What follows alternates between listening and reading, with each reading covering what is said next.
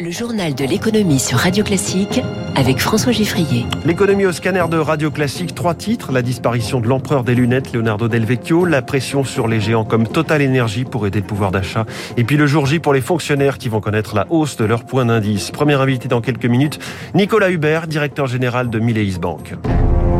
Radio Classique. Journal de l'économie qui démarre avec un génie des lunettes qui n'en portait pas lui-même. En tout cas, vous ne verrez pas de photo de Leonardo Del Vecchio, le fondateur de Luxotica, revêtant des montures, alors qu'il les a pourtant érigées à la fois en objets de consommation ultra accessibles, mais aussi en accessoires de mode, voire de luxe. Bonjour Eric Mauban. Bonjour François, bonjour à tous. Le patron italien est mort hier à 87 ans, salué comme un vrai bâtisseur industriel. Et il est vrai que le parcours de Golden Papi, comme on l'appelle en Italie, est exceptionnel. Il a grandi en partie dans un orphelinat. Tout en poursuivant ses études, il a commencé à travailler à 14 ans, se retrouvant au fil des années ouvrier dans une petite usine de fabrication de lunettes.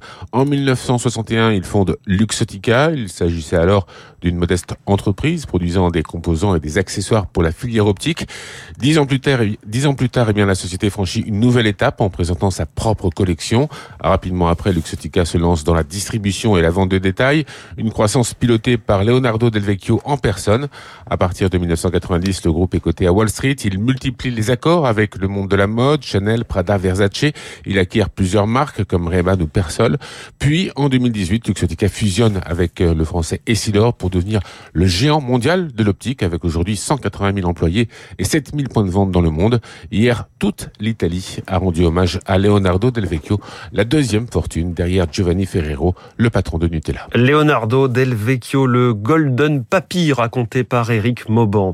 C'est le dossier brûlant du moment, l'inflation et la façon d'y répondre. Alors il y a le paquet pouvoir d'achat attendu au Parlement d'ici quelques jours et il y a la pression mise sur les entreprises. Certaines d'entre elles ont même droit à un traitement de faveur, si j'ose dire, à l'image du PDG de Total Energy, Patrick Pouyanné, reçu hier par Bruno Le Maire. Patrick Pouyanné, à qui le ministre demande un nouvel effort en plus du rabais de 10 centimes à la pompe qu'il applique déjà dans ses stations et qu'il va prolonger cet été sur celle des aires d'autoroute.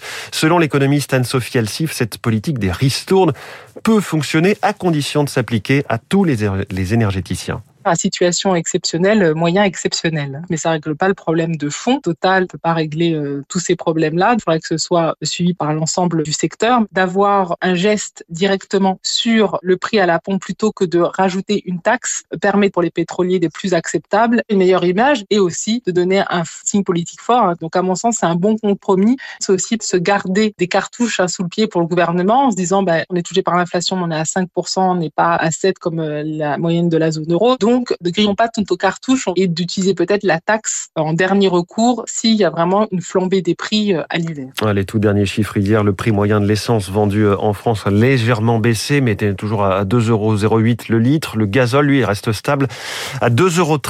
On va encore parler d'essence aujourd'hui à Bruxelles, puisque les ministres de l'Environnement se réunissent pour un conseil qui doit trancher la question de la fin du moteur thermique en 2035. L'Italie, évidemment, fait de la résistance. Toujours sur le prix du pétrole, la France a appelle les pays producteurs à produire plus de manière exceptionnelle, tandis que le G7, lui, réuni en ce moment en Bavière, voudrait plafonner le prix du pétrole russe, ce qui semble très compliqué à mettre en pratique. Le pétrole qui est reparti à la hausse hein, ces dernières heures avec un baril de Brent à 116 dollars, tout cela sur des marchés financiers en baisse modérée.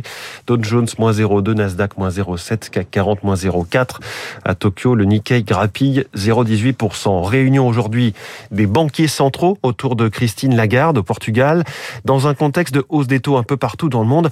Sachez qu'au Zimbabwe, qui fait face à une inflation de 191%, et c'est loin d'être un record dans le pays, la Banque centrale locale a augmenté hier ses taux directeurs à 200%, de quoi théoriquement tuer toute activité financière et donc économique.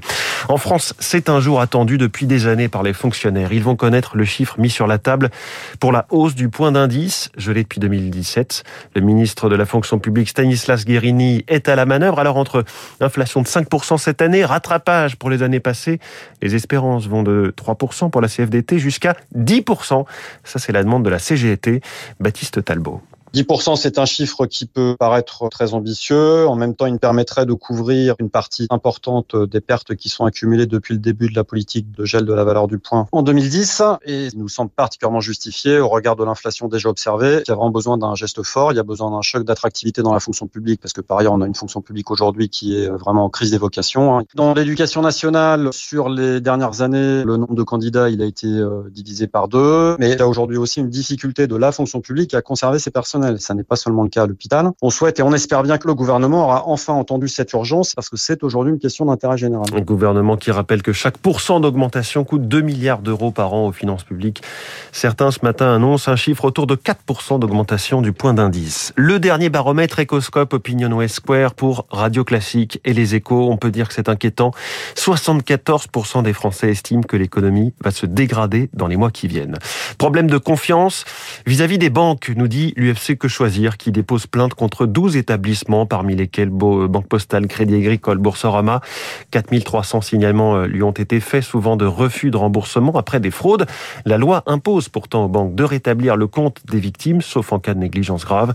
Prenez par exemple Emma, 22 ans, qui se bat depuis deux mois auprès de la Banque Populaire pour se faire rembourser 4000 euros dérobés via un faux SMS de l'assurance maladie. Ma banque euh, me dit que c'est de ma faute, que j'ai été euh, négligente, alors que je vais bien préciser que moi j'ai pas donné mes identifiants, mes mots de passe, que j'ai entré aucun code sur mon téléphone et elle ne m'écoute pas. 4000 euros, c'est vraiment une somme énorme. C'est de l'argent qui est de mon prêt étudiant que j'allais utiliser pour mes études et en fait qui m'a été volé. Je suis très en colère contre ma banque. J'ai un sentiment vraiment euh, d'injustice. Je me sens escroquée une première fois par la personne qui a pris possession de mon compte bancaire et qui a fait des virements à mon insu et une deuxième fois par ma banque qui, malgré son devoir, ne souhaite pas me rembourser. Donc euh, j'ai vraiment l'impression d'être escroquée euh, à double reprise.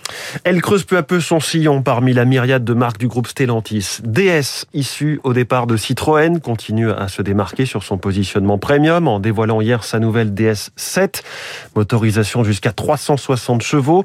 Alors sept ans après sa création, la marque DS s'attaque de front euh, toujours au savoir-faire allemand et ça commence à payer, selon Pierre-Olivier Marie, rédacteur en chef adjoint de Pour le moment, la marque ne fait pas trop d'erreurs et ses ventes progressent, puisque là, sur les cinq premiers mois de l'année, la marque a progressé de 16,8%, alors que le marché européen baissait de 13,7%. Le gros de la croissance aujourd'hui, ça va être la DS4 qui avait été lancée il y a quelques mois et la DS7 qui est renouvelée. Et vraiment, la croissance, elle repose sur deux modèles sur les quatre que compte la gamme. Donc, il y a encore des trous dans la raquette, euh, mais avec la puissance de feu du groupe Stellantis, ça va se développer rapidement.